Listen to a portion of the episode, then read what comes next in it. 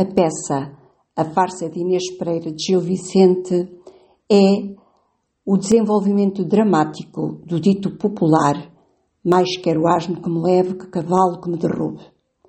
Gil Vicente pôs em cena personagens que encarnam os elementos ativos desta comparação. Inês, Pero Marques e Escudeiro são as personagens fundamentais da farsa. Renego deste lavrado e do primeiro que usou. Ó oh, diabo que eu dou, que tão mal a daturar! Ó oh, Jesus, que enfadamento, que raiva e que tormento, que cegueira e que canseira! Eu hei de buscar maneira de algum outro aviamento. Coitada se hei de estar encerrada nesta casa como panela sem asa que sempre está num lugar? E assim hão de ser logrados dois dias amargurados que eu posso durar viva? E assim hei de estar cativa em poder de desfiados? Antes o darei ao diabo que lavrar mais nem pontada. Já tenho a vida cansada de jazer sempre de um cabo. Todas rodam e eu não. Todas vêm e todas vão. Onde querem, senão eu. Ui, e que pecado é o meu ou que dor de coração.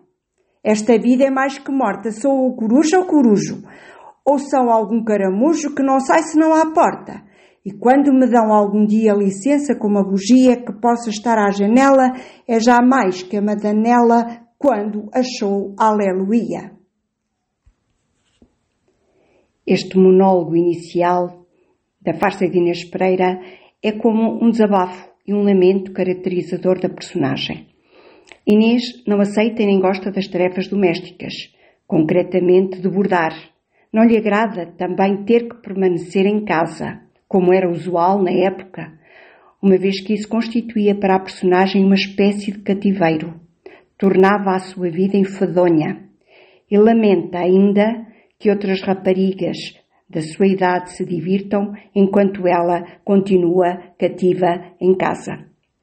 Convido a ler esta peça de Gil Vicente, que é, para além de moralizadora, também eh, tem aspectos bastante cômicos. Leiam a farsa de Inês Pereira.